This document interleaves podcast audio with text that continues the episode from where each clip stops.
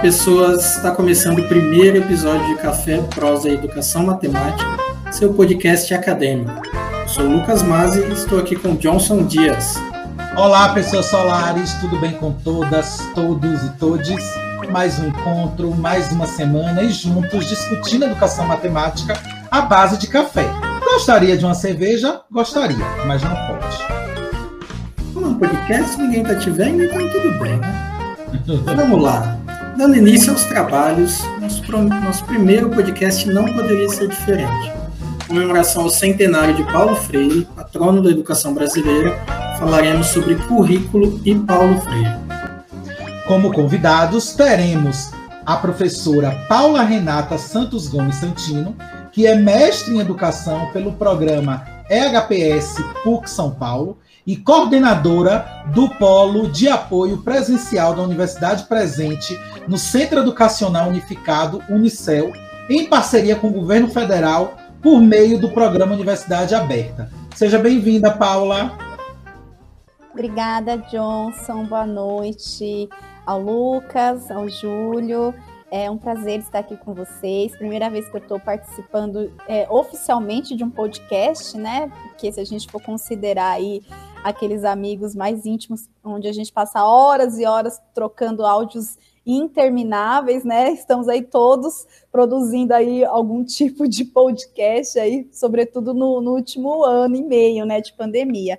Mas assim, falando oficialmente com pessoas assim é, de tão alta formação, é a primeira vez e estou bastante feliz e animada que vai ser um papo bastante produtivo.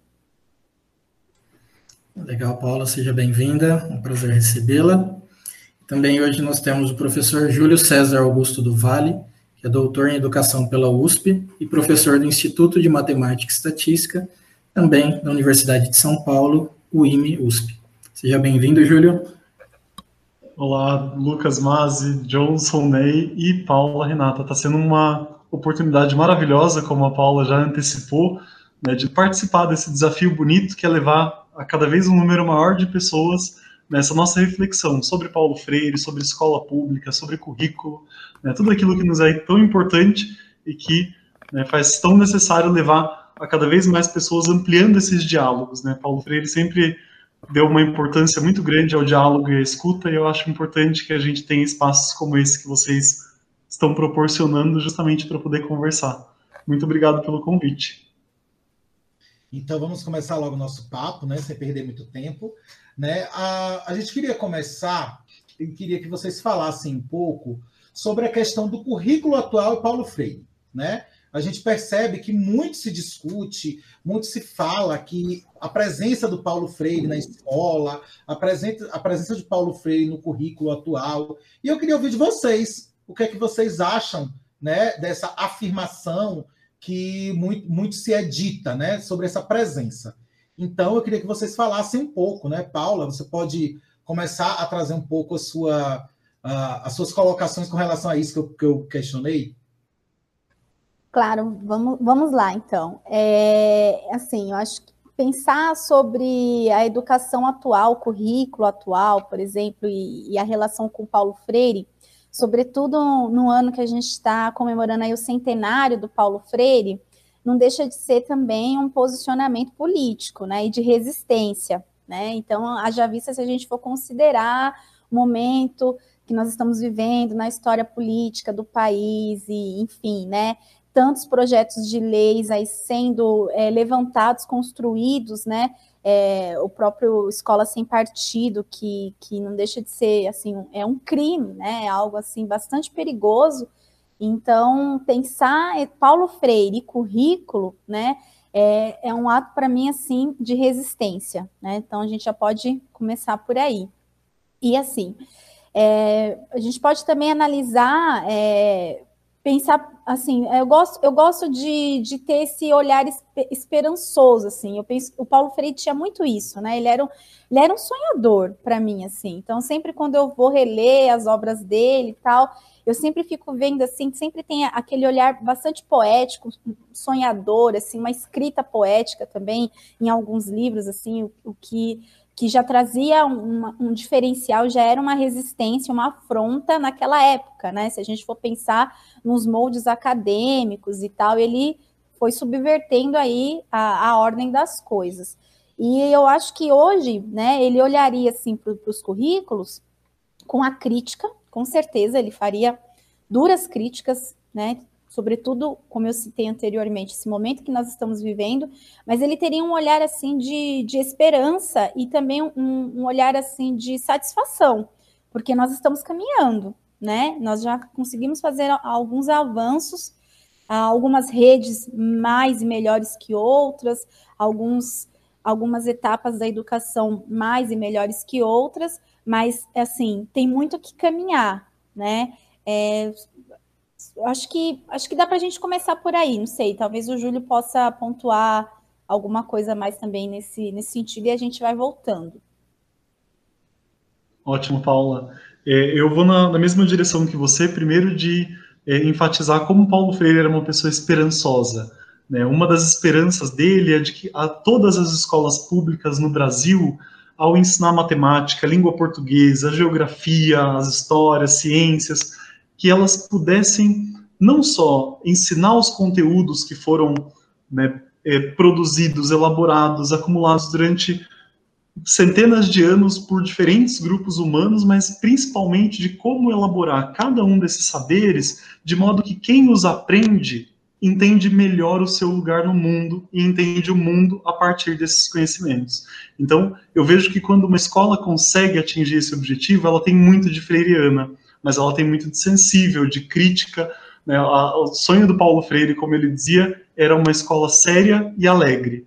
Eu acho que uma escola séria e alegre se produz quando a gente percebe que o indivíduo não aprende matemática por aprender matemática, mas é porque quando ele o faz, ele aprende algo que tem sido né, cuidado e né, tem dessa forma chegado até nós, mas a partir dessas ferramentas ele entende e intervém no mundo de uma outra maneira. E eu acho que o que, o que falta hoje nas nossas, né, nas nossas discussões é justamente como promover esse passo, né, de que ao aprender matemática, ao aprender geografia, ao aprender história e as ciências, a gente entende o mundo de outra forma, se coloca no mundo de outro modo, né, entende melhor o nosso território, e eu acho que o grande desafio né, que a, a Paula muito bem colocou vai nessa direção, né, de como produzir sentido a partir dessas experiências, com as disciplinas que nós temos, né, com esse currículo, né, dando sentido, vida, significado a isso. Muitas vezes a gente vai precisar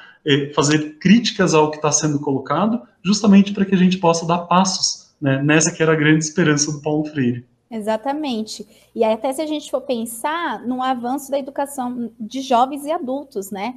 Então, veja, nós vivemos num, num, país extremamente desigual, né? A educação de jovens e adultos, ela se faz necessária e urgente, né? É, a gente pode pensar aí por pelo menos mais duas décadas ou mais, né? Quiçá se algum dia o Brasil vai chegar a falar assim, bom, nós não precisamos da educação de jovens e adultos porque todas as pessoas elas conseguem ser escolarizadas no tempo adequado, nós conseguimos, enfim, é, cuidar bem é, dessa questão da desigualdade social. É uma utopia, né? A gente também precisa da utopia para viver.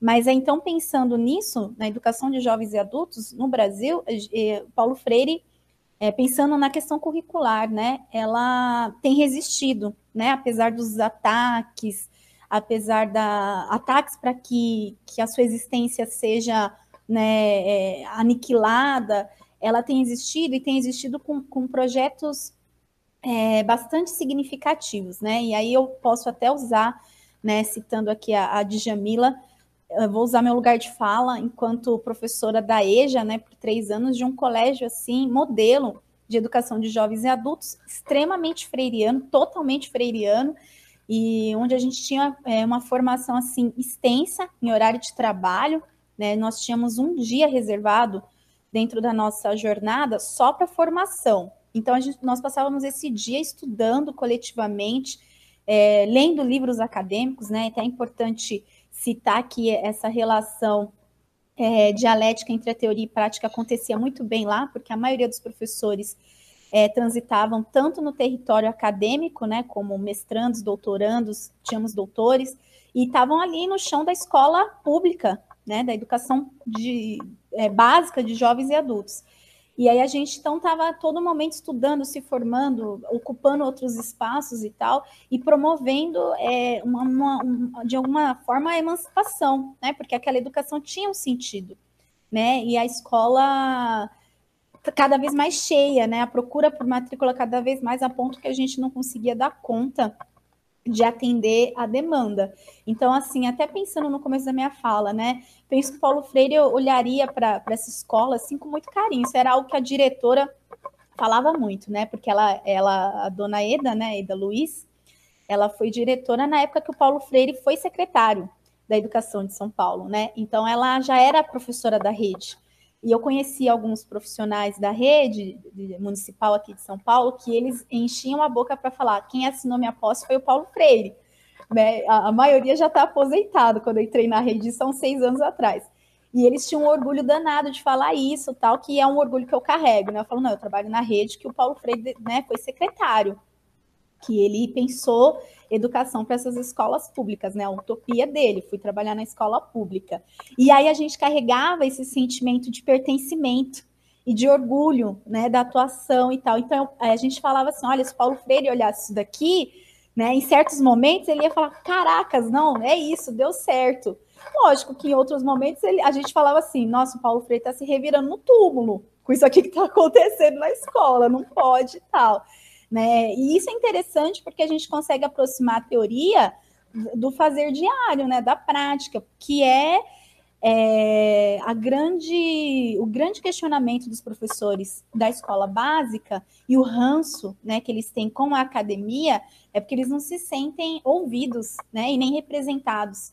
Né? Não são eles que são consultados para produzir, por exemplo, os currículos. Né? Então, assim, a gente conseguia, quebrar um pouco isso, eu acho que quebra um pouco isso quando essa, essa educação consegue, de, de, de alguma forma, fazer sentido não só para os estudantes, mas também para os professores, né? E aí a gente consegue produzir isso que o Júlio falou, esse, esse espaço de vida, de alegria também, né? E isso como eu penso hoje como um posicionamento político, né? Tipo, é um posicionamento forte político e bastante fértil quando eu me sinto alegria no lugar que eu atuo, né? E até usando Bell Hooks, que eu tenho assim me aprofundado muito atualmente, ela fala muito sobre essa questão do, do amor e da ética amorosa no ambiente de trabalho. E assim, né, a Bell Hooks, que também teve uma relação muito próxima com Paulo Freire, né? Assim, ele influenciou bastante o pensamento dela. Paula, uma coisa que me chamou a atenção na sua fala foi quando você traz a questão da educação de jovens e adultos, que você sabe que é algo que eu sou apaixonado, né? E aí, quando você fala da presença do Paulo Freire, pelo CIEJA, uma coisa que me chama a atenção é que o Paulo Freire está presente ali pela resistência dos professores, né? Porque os professores, na verdade, eles atuam ali, eles trazem o Paulo Freire na sua prática, nos seus estudos, nas suas leituras, no seu trabalho.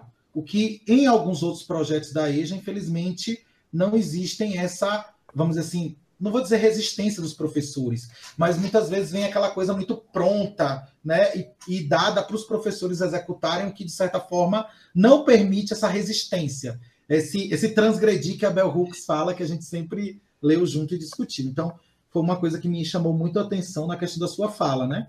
E acho que assim, eu acho que a presença do Paulo Freire na escola, pelo que eu observei você e o Júlio falar, é muito pela questão das pessoas que estão na escola, né? quando o Paulo Freire é, vamos assim, ele é recebido na escola, né? Os professores eles recebem o Paulo Freire ali e ele está presente. Então, acho que ficou bem. Isso foi que ficou na minha cabeça, né? Não sei se eu uh, pensei demais com a fala de vocês, né? É, e um, ponto interessante, é, né, puxando essa ideia da educação de jovens e adultos, é, que mesmo lá na década de 60, né, o Paulo Freire já trabalhando e pensando se via já né, o impacto, o, o, medo né, que se havia nessa formação crítica do cidadão. Né? Então a gente já vê já, é, desde lá de trás o pessoal entendendo essa proposta do Freire, o quão rica e perigosa que ela era para as classes dominantes. Né? E não é à toa que agora, né, posse, né, pós-posse desse desgoverno que nós temos aí, é, a CKD é um dos primeiros espaços extintos, né? Então a gente vê essa influência, né? Algo lá de trás, um olhar lá de trás que ainda né, perpassa, né, que nos atinge, nos atravessa até, até hoje. E eu queria ouvi-los um pouco nessa questão que do, do currículo em si.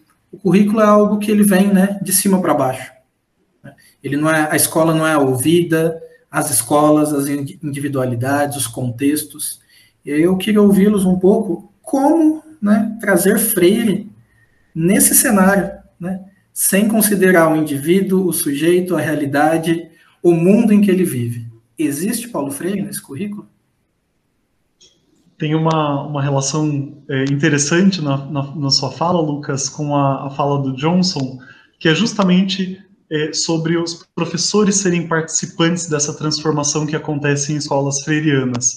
Né? Durante a, a, época que Paulo Freire foi secretário de Educação em São Paulo, ele dizia que uma das vontades dele era acabar com o que ele chamava de pedagogia dos diários oficiais. Ele dizia que existia uma, um jeito de fazer escola e educação naquela época em São Paulo, e de certa forma no restante do Brasil também, que ele chamava de pedagogia dos diários oficiais, que era essa ideia de que muitas vezes quem ocupa cargos administrativos na Secretaria de Educação, no Ministério da Educação, acaba é, sendo levado a acreditar que basta que seja publicada uma nova normativa, uma nova legislação, uma nova portaria, para que a, a, prática se altere. E uma coisa muito bonita que o Paulo Freire dizia para os professores naquele momento era de que ninguém muda a cara da escola por decreto por mais bem intencionado que esse decreto seja.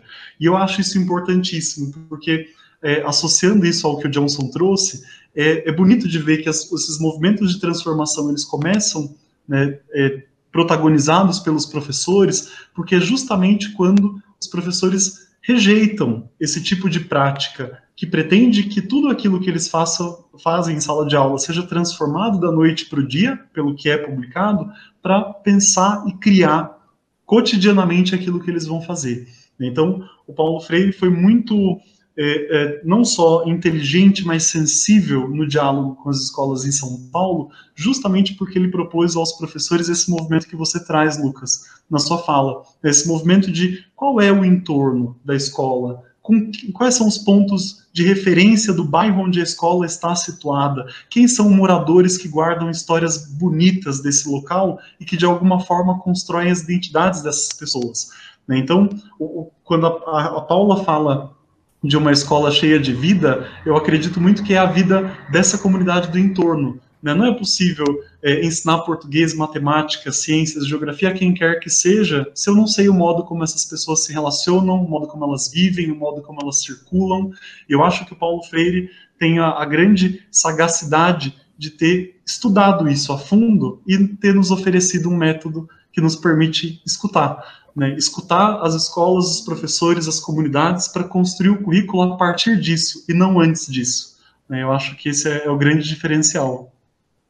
E é também assim, Júlia, aproveitando até a sua fala, e bastante interessante isso, eu não, não sabia esse aspecto dele, né, da, da pedagogia do, do Diário Oficial, faz muito sentido, porque ela se faz presente, assim, é, governo após governo, né, infelizmente. E é interessante até a gente pensar, é, bom, né, o currículo como esse instrumento de poder, né, e infelizmente é, a gente não consegue ainda pensar poder sem associar a, a hierarquias, né? Então, é, infelizmente, quando a gente para para analisar o movimento, né, a construção curricular, por exemplo, da rede municipal de ensino, a gente percebe que muito já, já tem se perdido né, com essas transições de governo. É, atualmente nós estamos aí com o currículo da cidade, né? Com um currículo aí novamente construído tal, e parece que a gente está sempre começando do zero e está sempre é, redescobrindo a roda. Só que a roda já foi descoberta, né? Então a gente poderia até avançar muito mais se a gente valorizasse isso, como o Júlio falou. Quem são é, os, protagon... os verdadeiros protagonistas do território escolar, por exemplo? E aí um, uma coisa também bastante interessante.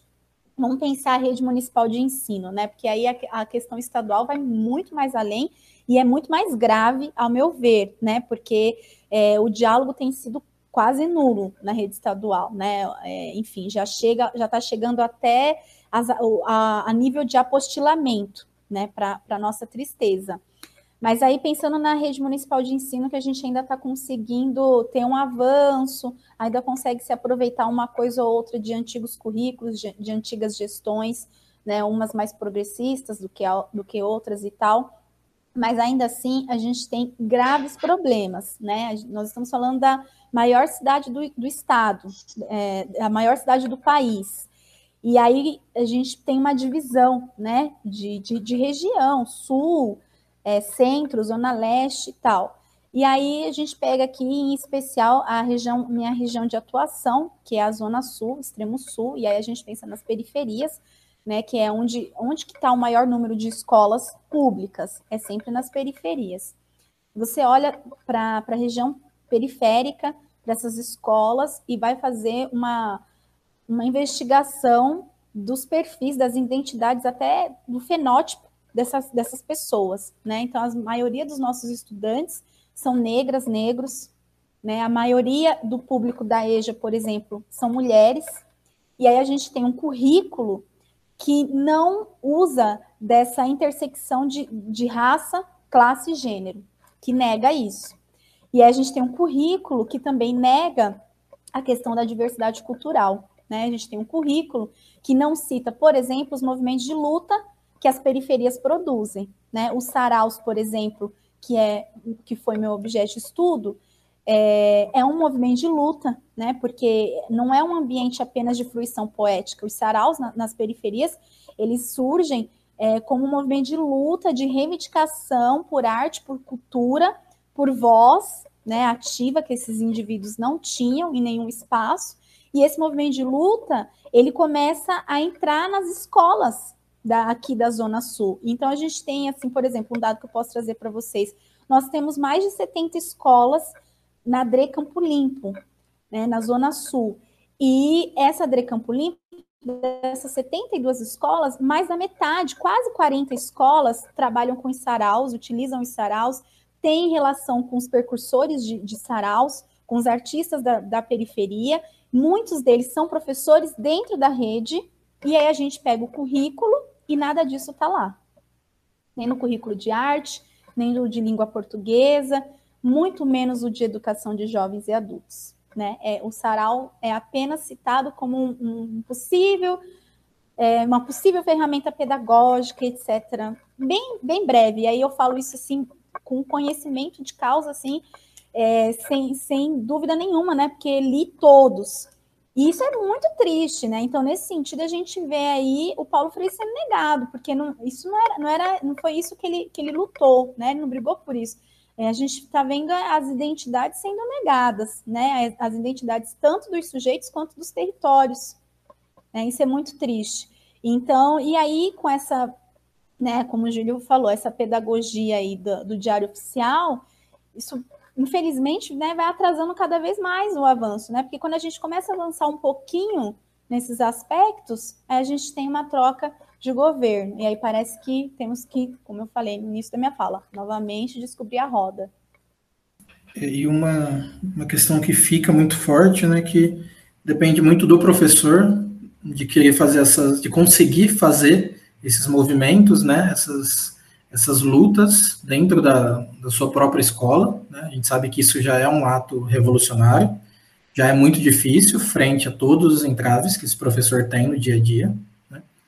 E quando a gente ouve esse currículo, né, a Paula falando enquanto instrumento de poder, quando a gente olha para ele, se for olhar a nível nacional também, olhar para a BNCC, por exemplo, nessa base que a gente tem, é um currículo que é um currículo branco, né? Um currículo branco que está olhando para esse perfil, né, infelizmente.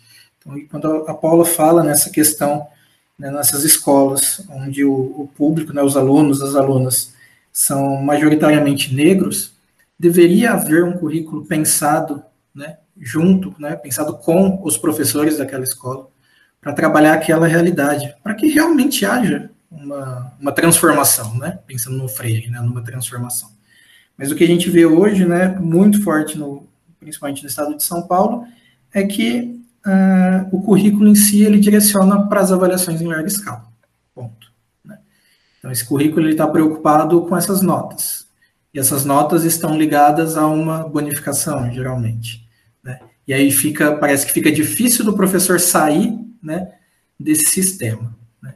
Então, como que, como que a gente faz para quebrar esses, é, essa ferramenta, esse aglomerado de ideias que nos limita, que nos pressiona? Como que faz para a gente sair dessa caixinha? Eu gostaria de, de, responder a sua pergunta, Lucas, trazendo uma reflexão é, que a Paula trouxe, que é justamente essa ideia do currículo é, relacionado ao poder e à hierarquia. Né? Se a gente compreende que tudo aquilo que a gente vai aprender ao longo da nossa vida escolar pode estar representado num documento, né? são nítidas as relações de poder da construção desse documento, de como fazer isso se tornar uma política pública educacional que orienta né, produção de livros didáticos, a formação dos professores. E aí eu gosto da reflexão da Paula sobre pensar currículo como é, um instrumento de poder e pensar em quais hierarquias se dão a partir disso, porque a proposta do, do Paulo Freire é justamente reverter essas hierarquias. Eu, eu brinquei na pesquisa do doutorado com a ideia de inverter o vetor da produção da política curricular. Ou seja, quem produz o currículo é o professor. E aí é, aparece sempre na literatura, quando a gente pesquisa, que essa proposta do Paulo Freire ela é muito exigente e, ao mesmo tempo, ela é muito difícil. Porque a ideia é que cada comunidade, cada território, saiba quais são os seus próprios limites. Né? Ou seja, o que na vida diária coloca limitações, obstáculos, restringe a vida dessas pessoas, para que a partir desses temas, cada uma das disciplinas escolares possam trabalhar né, as suas temáticas. Então, por exemplo, é, um dos trabalhos mais bonitos que eu acompanhei na época que o professor Paulo Freire foi secretário de Educação em São Paulo, foi de uma escola que estava situada num bairro que tinha um córrego a céu aberto né, sem saneamento básico adequado, e a escola tomou, junto com a sua comunidade, os pais, mães, avós das crianças que ali estudavam, tomaram saneamento básico como tema que eles iriam né, se aprofundar na escola. E aí a função do professor de matemática é pensar que matemática eu ensino que de alguma forma pode qualificar não só a leitura de mundo dessas pessoas sobre essa realidade, mas capacitar a intervenção, a atuação e a ação dessas pessoas.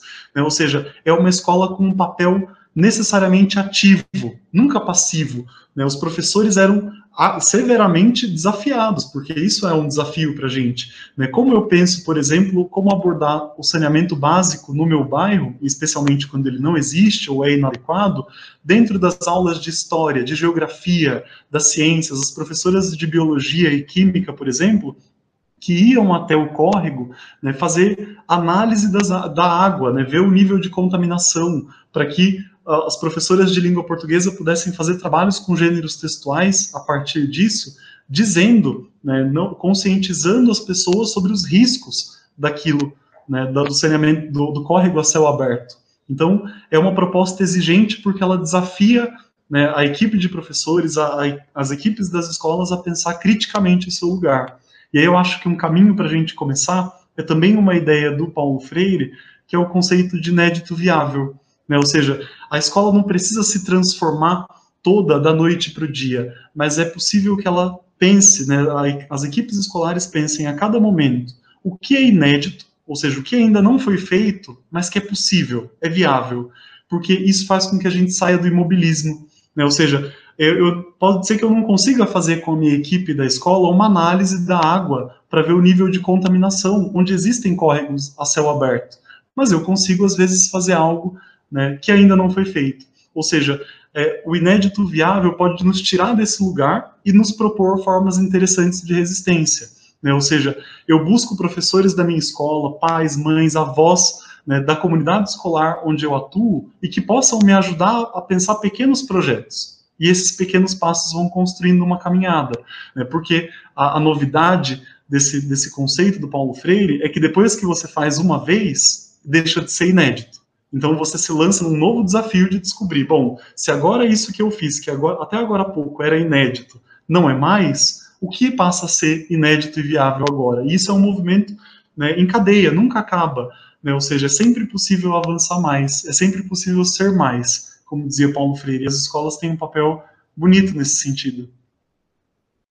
É, eu assim concordo é, com tudo que, que o Júlio colocou e eu diria que isso é, é resgatar a função social da escola, a verdadeira função social da escola. Isso precisa estar muito nítido, é, tanto para os professores quanto para os estudantes, as suas famílias. E aí eu vou é, além, assim, é, vou usar novamente da Bell Hooks, né? Esse processo de transgressão é, desse currículo colonizador eurocêntrico, ele tem que começar nesse resgate dessa função social da escola, né? Qual é a escola que nós queremos e para que e para quem queremos, né? E, e, e trabalhar é, a força da emancipação que esse espaço possui, né? Que é um espaço é, extremamente fértil, é um, é um espaço de muito poder. E nós não temos que ter medo do poder, né? Porque quando nós temos medo do poder, ele, ele, nós afastamos ele de nós. E aí nós, nós voltamos à nossa a condição de oprimidos, né? E de submissos.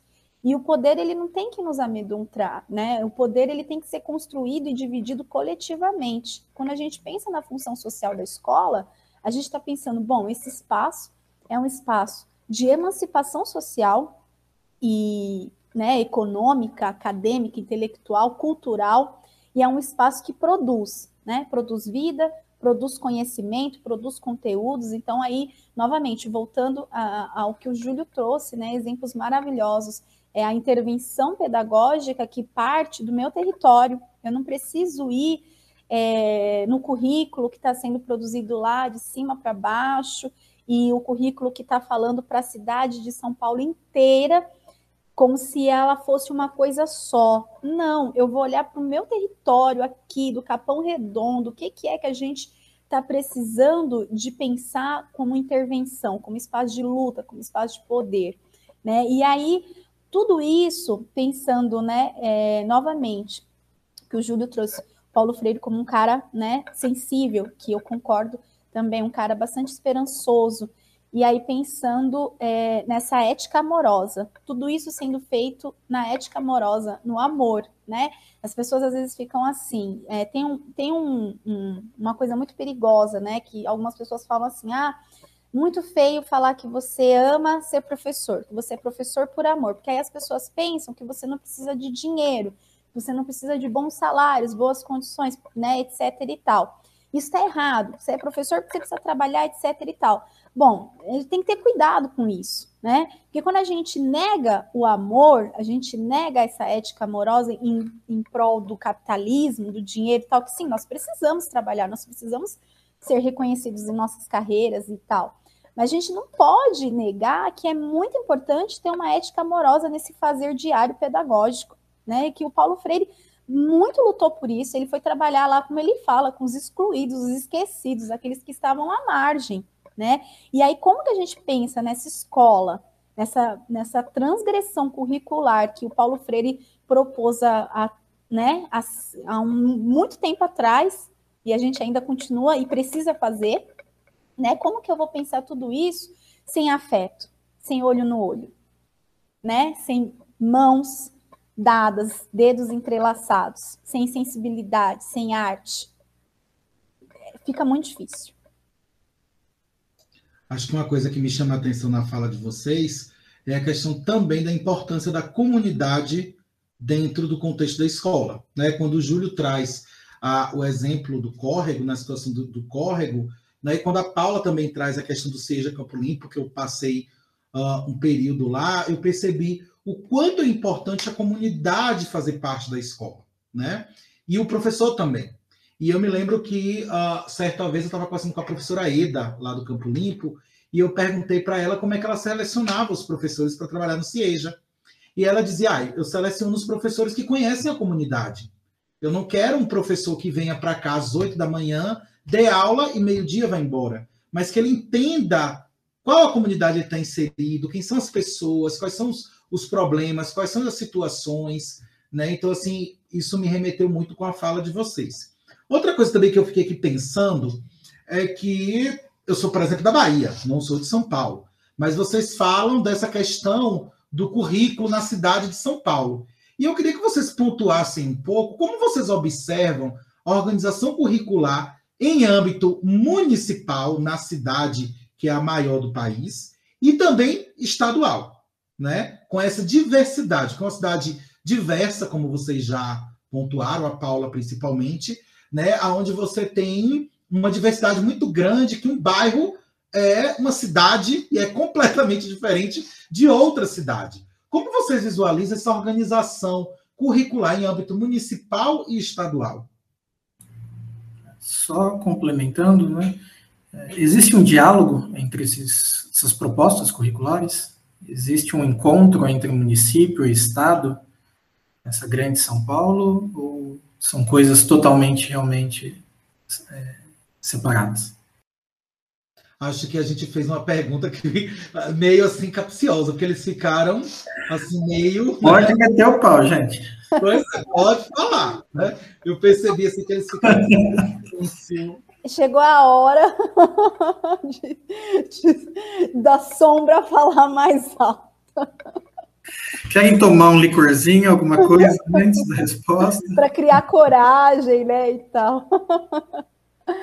Olha, é, particularmente da minha experiência, né, aqui na rede municipal, eu vejo pouco diálogo, né, com a rede estadual. Eles fazem questão também de deixar bem separado, né? É importante a gente também lembrar que o município ele é responsável por boa parte da educação infantil, né, da educação das infâncias. Então, assim, fica responsável, né, com, com a creche e a pré-escola.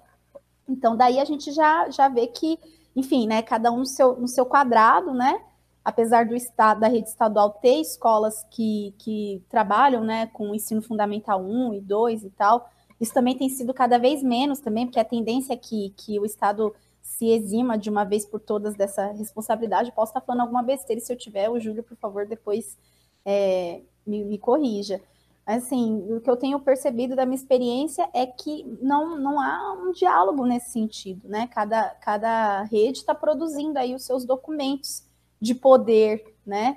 E de alguma forma, a rede municipal de ensino tem uma, um histórico de, de muita luta, né? Você pode, você, se você pegar para fazer uma pesquisa ou ler trabalhos que já foram feitos, comparando os perfis dos professores da rede municipal e, do, e da rede estadual, a gente vê assim diferenças gritantes, né? Então a diferença também não é só salarial e plano de carreira, mas também de posicionamento político, históricos de greve, né, de luta e tal, tem muitas diferenças. Então eu penso que essas diferenças e até em tamanho, né, é, a rede estadual vai pegar o estado de São Paulo todo, sobretudo, né, as cidades do, do interior, da onde o Lucas e o Júlio também estão falando. E a rede municipal vai falar só da cidade. Né? Então, isso também já é um grande marcador aí para que o diálogo também não aconteça. E assim, é, é difícil, né? É, a, a, própria rede não consegue atender as demandas da rede, né, da cidade. Quando a gente pensa na cidade, a gente tem a Zona Sul. A Zona Sul de São Paulo, por exemplo, a gente tem o extremo sul do Socorro, né? Socorro, Parelheiros, Grajaú, e nós temos o extremo sul, que vem do Capão Redondo, Jardim Ângela, é, Valo Velho, etc. e tal. Então, a mesma Zona Sul tem dois extremos. E esses dois extremos são completamente diferentes, porque um extremo é as, é as margens da represa, o outro, apesar de não ser totalmente a, as margens, no final se encontra novamente com a represa, e esses dois extremos têm características culturais, de identidade, de trânsito completamente diferentes. No entanto, o currículo é para todas, né? Para esses dois extremos, na zona sul, para o centro, para a zona oeste, que a gente tem escolas, por exemplo, que fazem parceria com a USP, né? Então, talvez o currículo da cidade às vezes vai falar muito bem com o Amorim Lima, que é uma escola de projeto, né? Lá do lado da USP, mas não vai falar com a escola do Capão Redondo, ou a escola que, que é do Cantinho do Céu, que é as margens da represa. Não tem esse diálogo. Então, se a gente for pensar ah, isso dentro de uma rede só, eu estou falando. Se for pensar entre Estado e prefeitura, Acho que é bem difícil. Acho que mais assim, quando é algo de interesse deles, e aí, novamente, né, para colonizar, para deixar bem marcado como instrumento de poder, que é o que a rede estadual tem feito, por exemplo, com apostilamento, né? O apostilamento, assim, eu, eu, é algo que eu sou extremamente contra, é um, é um crime, né? Mas talvez o Júlio pode é, falar melhor a respeito dessas questões. Bom, para mim, assim, na, na, na, linha do que a, a Paula trouxe, a, a grande problemática que eh, fica atrás dessa da formulação tanto do currículo eh, do Estado de São Paulo como no currículo da cidade, né, no município de São Paulo, é, é justamente o fato de que é, os dois reproduzem essa lógica de que a gente falava no início, né? ou seja, essa ideia de que todo movimento curricular ele normalmente se inicia a partir da ideia de que algo vai mal. Né? Então é muito comum que antes da gente é, vivenciar um movimento de reorientação, reorganização do currículo, a gente ouça né, na mídia, na televisão, na rádio, em todos os canais, a gente ouve notícias que nos dizem sobre como a educação vai mal. A partir dessa ideia, vamos construindo conosco, né, isso é uma coisa que a gente vive historicamente no Brasil, um pressuposto de que é, é necessário transformar a realidade das, das escolas públicas. Isso eu concordo também, mas eu não concordo com o fato de que essa transformação possa se dar sem a participação, e eu vou dizer, como a Paula disse, né, o protagonismo dos professores e das professoras. Ou seja, é, eu tenho uma desconfiança muito grande em relação a, a quem constrói os currículos na expectativa de transformar um espaço que não habita e que não circula e que, em que não está presente. E mais, desconsiderando as vozes, os olhares, as experiências de quem lá está. Então eu fico imaginando, se realmente a nossa educação não está bem, não é sem os professores que nós vamos transformá-la ou qualificá-la. Né? É com eles, com elas. Então eu, eu sempre desconfio dos currículos quando eles chegam como documentos prontos, produzidos né, em instâncias tão distantes das escolas. A fala da Paula nos ajuda a perceber essa relação na cidade de São Paulo, né, ou seja, dentro de uma mesma realidade municipal, duas escolas que vivenciam experiências totalmente diferentes.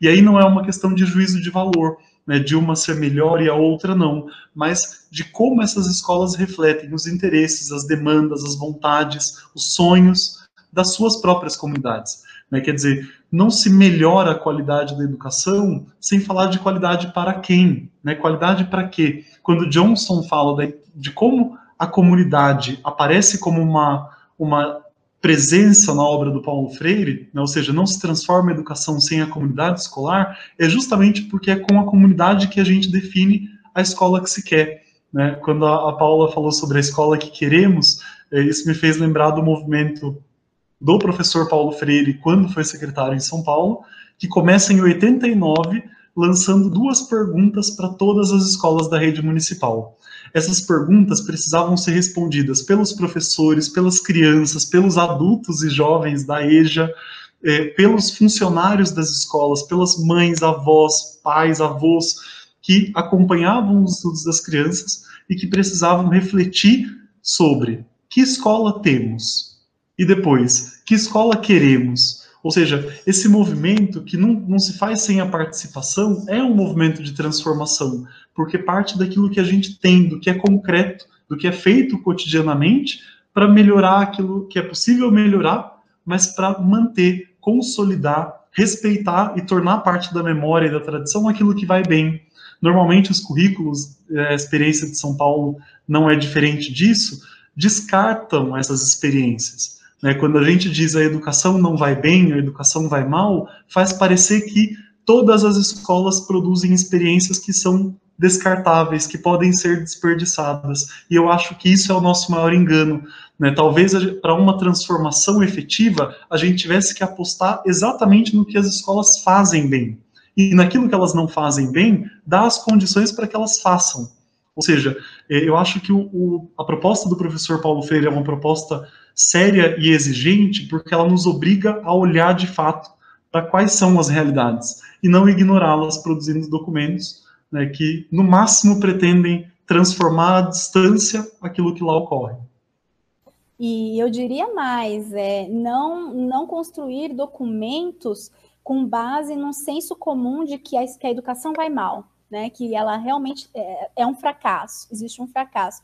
Isso é algo que, que me incomodou muito quando eu fui acessar assim, a pós-graduação, universo da pesquisa, e parece que tem algumas áreas dentro desse universo que tem um fetiche gigantesco em falar mal da escola pública.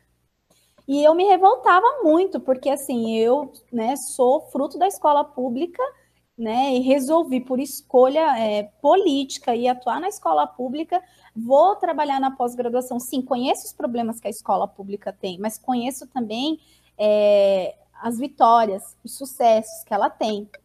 E aí, entrar nesse fetiche de ficar né, falando mal da escola pública e tal e tal, isso daí é, é muito bem aproveitado por institutos, por, por, né, por, por lobistas que querem é, dominar esse espaço e, de fato, é, continuar esse processo de colonização.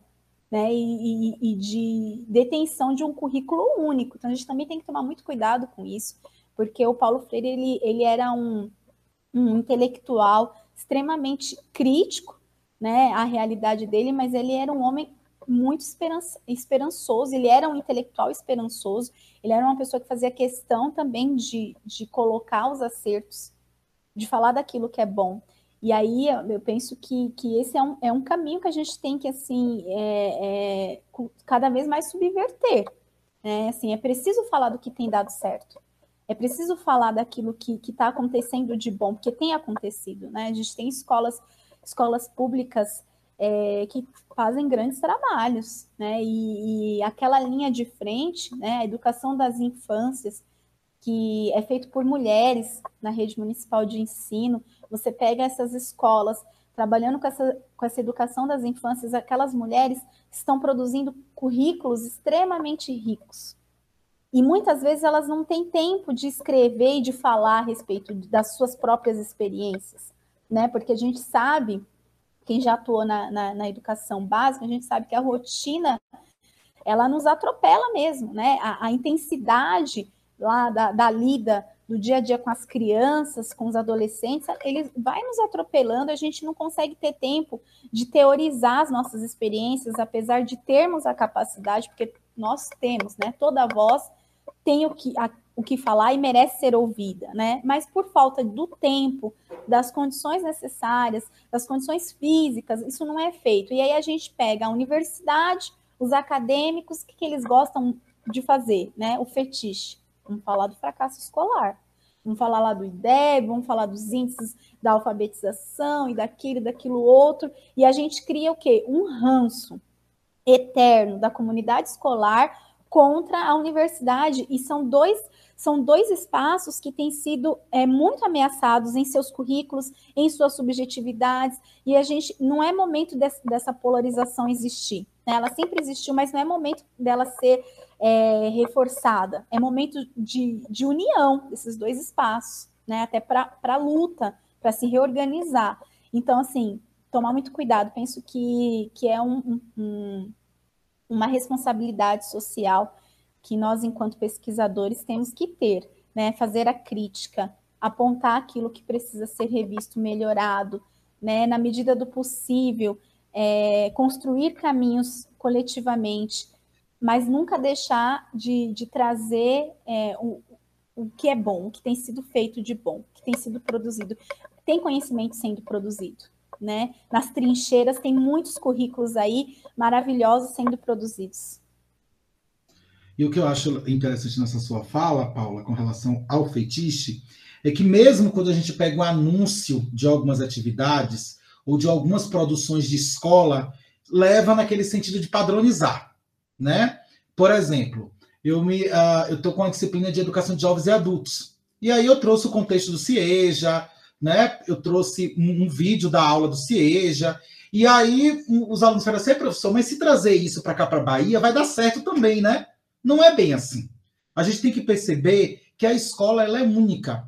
Ela, ela tem um público único, que é daquela comunidade, ela tem uma comunidade, um contexto, e não quer dizer que uma prática bem sucedida naquele contexto vai ser uma prática é, sucedida em, é, bem sucedida em todos os contextos. Né? E a gente e a gente tem que perceber isso também. Essa questão do querer padronizar. É tipo assim, você vê uma experiência positiva, que está dando certo, mas aquela experiência ela foi desenvolvida por um grupo de professores, junto de uma comunidade, junto de uma comunidade escolar, de alunos, que pensaram naquela situação e desenvolveram. Aí diz assim: olha, bora trazer para quem sabe a gente, o que a gente pode fazer é o quê? É você se inspirar naquelas ideias e tentar desenvolver a, a, a ideia que você pensa em fazer em seu contexto escolar. Então, às vezes, eu, eu, também vejo não só essa questão, como você pontuou muito bem, do fetiche da gente dizer ah, a escola não está indo bem, ou então dizer, olha, tem essa escola que é maravilhosa. Bora, bora ver se, sabe, tentar, tipo assim, criar a mesma, o mesmo padrão. E a gente tem que perceber que não. A escola ela é única. Ela é a é famosa única. receita, né? Isso, a receita. E eu vejo muito isso, né? Às vezes eu digo assim, eu fico vendo que as pessoas vão trazendo coisas como Paulo Freire. Quando Paulo Freire ele fala do anúncio, é você anunciar para que outras pessoas, para despertar o esperançar e outras pessoas possam lutar e construir, né? Como ele mesmo diz que uma vez eu estava conversando com o professor Rômulo Dias, que trabalhou com Paulo Freire, ele me disse assim: olha, o Paulo Freire ele não queria que ele fosse copiado, ele queria ser reinventado.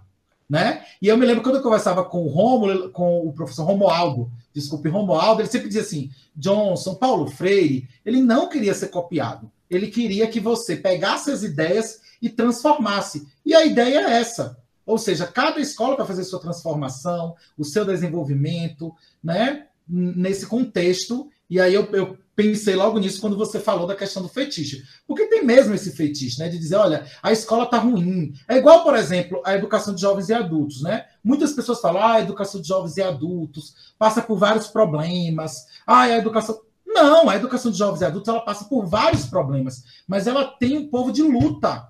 As pessoas que estão na educação de jovens e adultos são pessoas que lutam, são pessoas que modificam sua prática, são pessoas preocupadas com o ensino da educação de jovens e adultos. Então, por mais que a gente sofra vários uh, desfalques, vários, mas está um povo lá, unido, né? Tanto que tem os fóruns uh, estaduais, o Fórum Nacional, o, o, os grupos que são feitos por movimentos sociais, por professores da universidade, por professores da graduação, alunos da EJA, professores da EJA que lutam, que brigam e que estão ali transgredindo, reagindo, resistindo, modificando e que não tem essa coisa de que ai, coitado do pessoal da educação da, da educação de jovens e adultos ou da educação no campo. Não, o povo está lutando, o povo está tendo suas práticas. A gente está sofrendo, tipo assim, bordoadas de vários lados, mas estamos em pé, estamos desenvolvendo nosso trabalho, lutando e tentando, na medida do possível, desenvolver as ações para que essa modalidade ou essas modalidades possam ser desenvolvidas, né? E tem um outro fetiche também. Olha a sessão Freud corre aqui. Tem um outro fetiche. Ah, o engraçado é que você está cheio de fetiche hoje, né? Os fetiches. Por isso que eu falei, Freud corre aqui. Que é o fetiche pelo, pelo imediatismo. O brasileiro tem isso muito forte na cultura nossa. A gente quer as coisas assim. E gosta de receita né? Tanto que se a gente for olhar a história da educação do Brasil, ela é construída em cima de teóricos estadunidenses, principalmente. Currículo muito. A gente pega, tem muito de, de Michael Apple, o Sacristã, é, e outros que agora fugiu a memória, no currículo. E esses caras, eles, meu, eles referen, referenciam Paulo Freire. E a gente aqui, a gente está vivendo um, um, tempos que, que a galera quer crucificar o Paulo Freire, não deixa ele nem descansar, é falando mal, é metendo pau, não serve e tal. Então, assim, a gente foi olhar, a gente foi buscar lá fora para construir o nosso currículo. Porque a gente quer receita, a gente quer as coisas rápido e tal. Então, a história da educação do, do Brasil, ela, ela tem muito de fora, né? A, a, a, muito muito e pouco é aproveitado daquilo que a gente pode produzir e que já está produzindo já há muito tempo, né? Enfim, é, seria é um outro fetiche que, que tem também que eu, que eu observo assim bem forte. quando eu estava na pós-graduação, é, eu não li Paulo Freire, eu não reli, eu não discuti Paulo Freire. E eu encontrei é, professores que abominavam ouvir o nome do Paulo Freire. Isso na pós-graduação, assim. E aí eu ficava assim, tipo, não, ele não é isso, não. Ele não fez um método, não. Ele não é esse Deus todo, não. Esse, né? Tinha lá um, sei lá, se é uma relação também de, de inveja, de fúria, não sei o que, que, que, que rolava. Mas eu fiquei assim, chocada. Eu falei, oxe, como assim? Como assim? Aqui? Né? Aí você chega, isso vai, isso acaba que, que isso é, respinga né, na educação básica também. Né? Eu já trabalhei em escola que professor lá, ah, eu odeio Paulo Freire, não sei o quê. Não, a gente não está falando de amar e de idolatrar. Mas a gente não pode negar que, e se tratando de teoria educacional do nosso país, ele é o cara.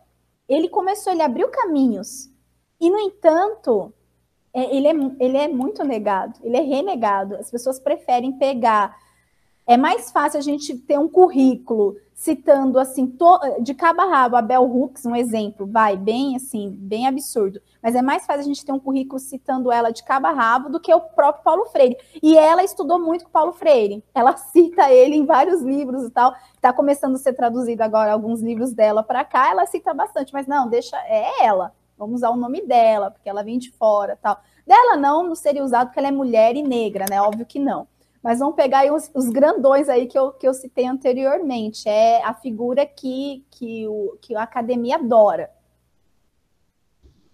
Tem uma, uma coisa que me veio à mente quando a Paula fez o relato dela e, e que trata de escola e universidade, né, quando você disse, são coisas que deviam estar tão próximas, né, são lugares sociais que deviam estar tão próximos e que vai na direção do que o Johnson está dizendo.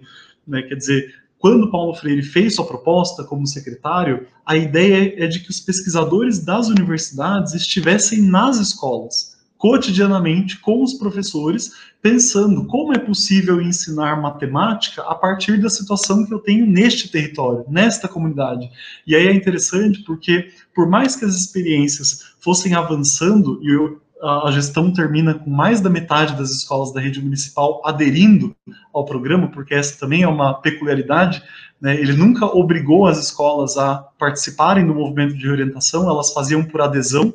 São 10 no primeiro ano de governo, 91 no segundo ano de governo e chegamos a quase 400 né, no último. Então, é um processo que vai ganhando a adesão por iniciativa dos professores, porque eles sabem que a partir daquele momento que eles toparem fazer o trabalho segundo os temas geradores, investigando o território, investigando junto com a comunidade quais são os temas relevantes para aquele bairro, que naquele momento eles teriam o auxílio dos pesquisadores. E aí tem uma frase que eu gosto muito do Boaventura Souza Santos, que ele diz que é, a época dos intelectuais de vanguarda já acabou. Hoje a gente vive a época dos intelectuais de retaguarda.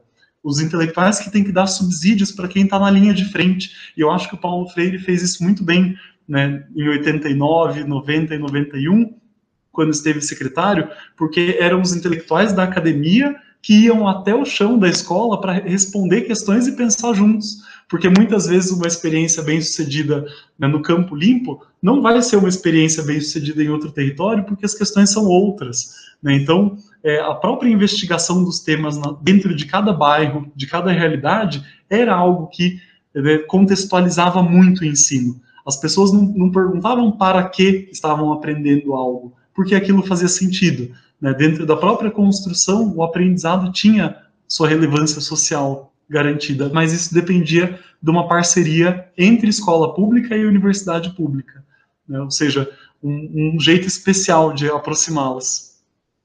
E aí, ouvindo essas ideias, nessa última fala que o, que o Júlio trouxe, né, de uma experiência bem sucedida no Campo Limpo não necessariamente vai ser em outro lugar, né? Acho que o Freire ele fala isso, né? No, no meio de ousadia, se não me engano, ele fala que não é porque deu certo naquela turma que você vai levar a mesma proposta, aquela mesma ideia numa outra e pode tudo ir por água abaixo. E por aí, né? Cada indivíduo, cada grupo, cada comunidade, ela precisa ser olhada, né? Com, uma, com amorosidade, né? Como a Paula disse, para que essas relações elas sejam construídas, né? E indo aí para a nossa última parte, aí, para o nosso encerramento, queria ouvi-los como que, que vocês entendem que, que vai se dar essa questão toda de currículo né, nesse nosso retorno é, das escolas às aulas presenciais, né? A gente está vendo aí de um ano e meio já, né, de pandemia. Pandemia não acabou, né, a gente tem essa noção, mas as escolas, os alunos estão retornando. Vocês entendem que nesse retorno o currículo vai sofrer influências, vai sofrer modificações? Como que vocês enxergam essa, essa situação? Acho que as perguntas que a gente está fazendo, eles estão pensando demais, porque eles ficam assim, momentos assim. Também a gente, a gente faz pergunta de tese, né? Aí, é, gente. aí não dá, né? A gente vai sair daqui transcrevendo e publicando. Minha tá? defesa, minha qualificação. Nossa, se tivesse sido isso, eu não teria conseguido meu título. mas, mas eu posso tentar, Lucas. É, pensando nessa relação né, das experiências bem-sucedidas dialogarem muito bem com os contextos onde elas são realizadas, eu fico pensando que é, quem é, entende isso, como entendeu Paulo Freire, sempre vai desconfiar da receita, né, da receita pronta, sempre vai desconfiar desse currículo que sai dos órgãos governamentais e chega pronto para as escolas praticarem, como se fosse possível praticar algo que foi determinado em outra instância por pessoas que não pisaram no bairro onde a escola está, não entraram na escola, não vivenciam as especificidades da vida naquele lugar. Então, é, entender isso nos ajuda a perceber que a escola está em constante mudança. Em especial nesse período, para mim isso tem um significado que é o quão, quão extraordinária foi a transformação que as professoras e professores, em especial da rede pública, né, conseguiram fazer dentro das condições que lhes foram dadas para assegurar tanto o acesso como permanência dos alunos durante todo esse período. Né, professoras que não receberam cursos de formação adequados para o trabalho com tecnologias, para mediação, né, usando todo o ambiente virtual que a gente né, fez uso e abuso nesses últimos um ano e meio, e que as professoras souberam né, de alguma maneira, se reinventar, recriar suas práticas. E nisso eu acho que tem algo importante, que é justamente perceber como esses movimentos de criação são próprios desse movimento que caracteriza a docência e que não depende de um documento prescrito, de um documento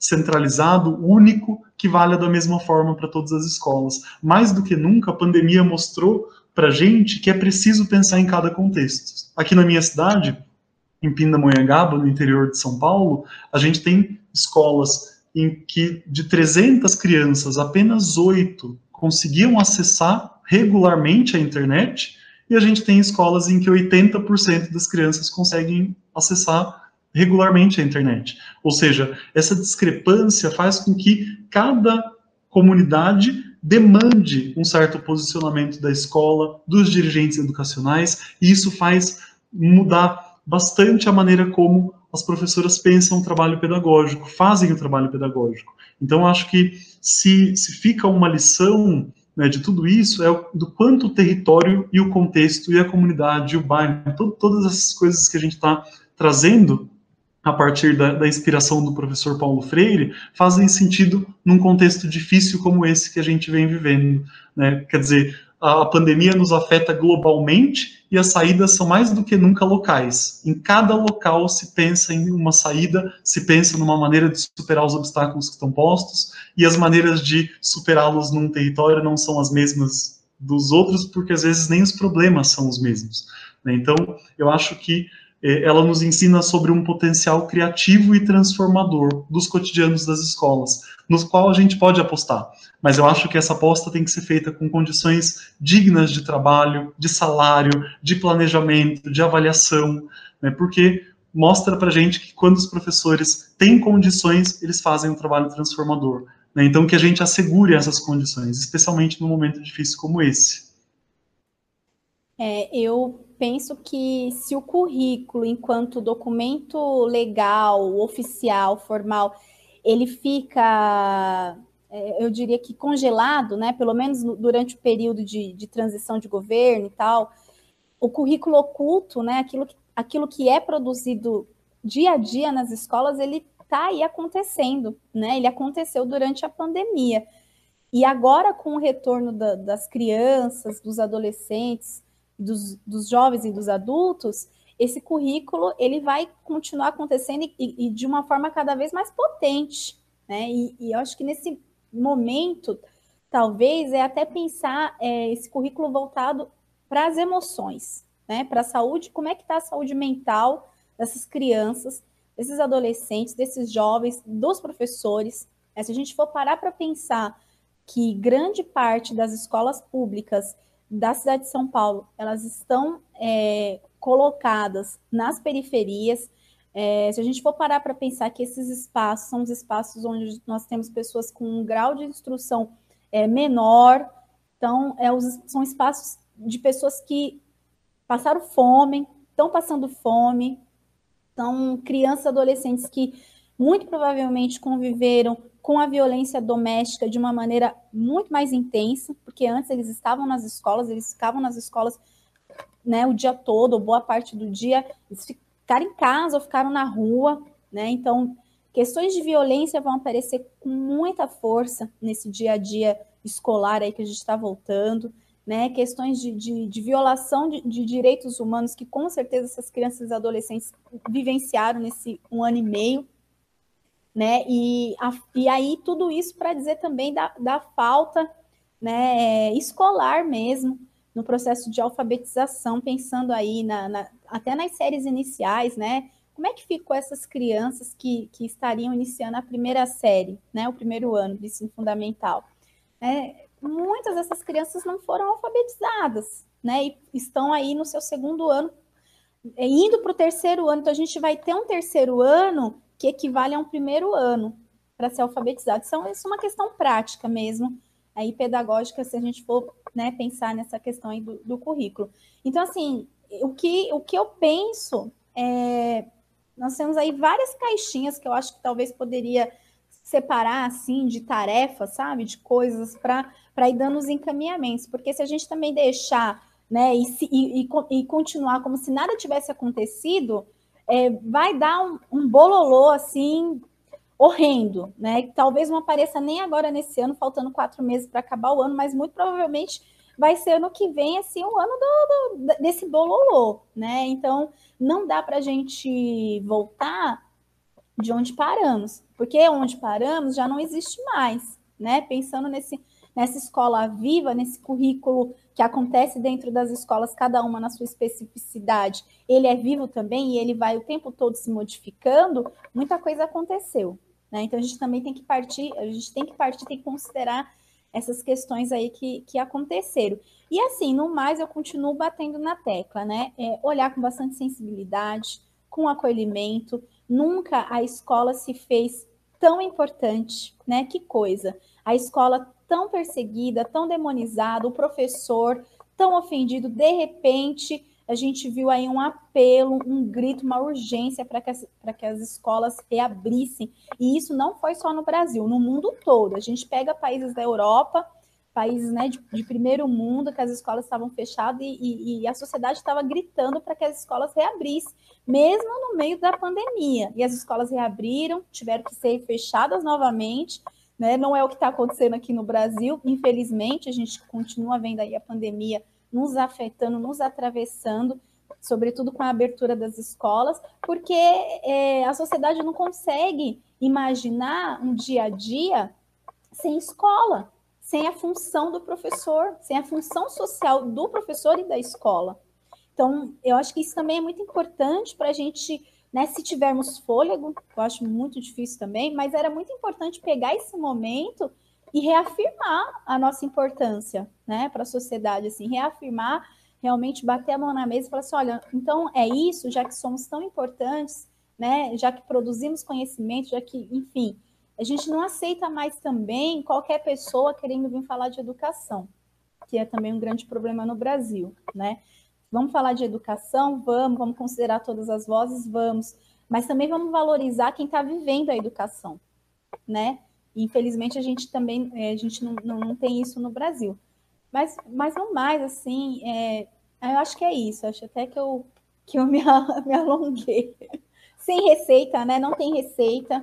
Cada território aí vivendo com a, com a sua realidade, mas pensando sobretudo nessa questão do acolhimento aí da, da, das dores, né, da, da, das pobrezas, das desigualdades, acho que isso é algo que, que com certeza atravessou mais da metade do, do público da, da escola pública. Eu acho que ouvindo vocês, uma coisa que eu fico pensando é que nessa volta a gente tem que fazer a escuta.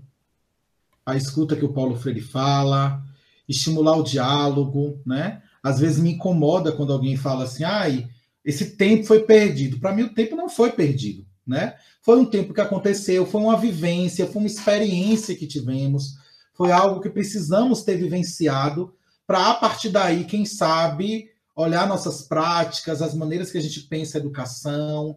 Acho que uma das coisas muito importantes, que eu nem toquei aqui, porque dá outro podcast, é a questão das tecnologias. Eu acho que agora não tem mais como voltar para um ambiente sem tecnologia. E aí eu vou dizer uma coisa que eu, eu estou como coordenador do PIBID aqui, e uma das professoras voltou para a escola.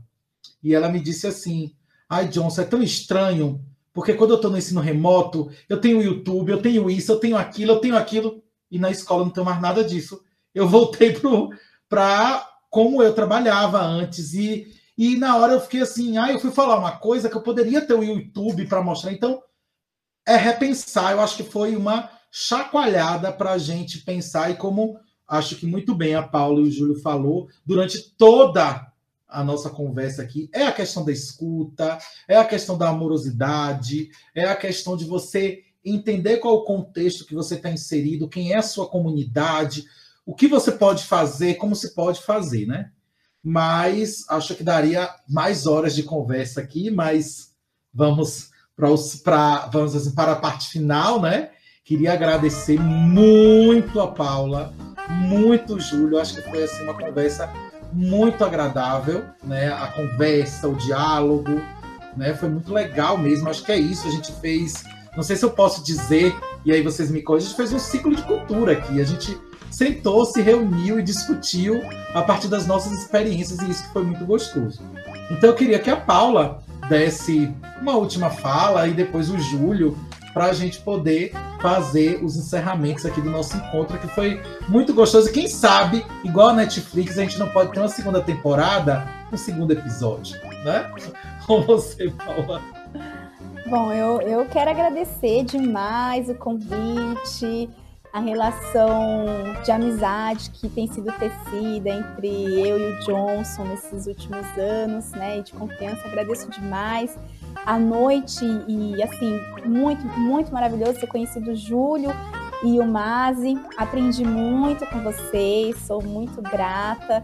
É, que me veio assim a memória é, são os versos do Guimarães que, que fala, né, que aos outros a gente eu conheci por ocioso acaso, né? Mas a vocês nessa noite eu vim encontrar porque era preciso.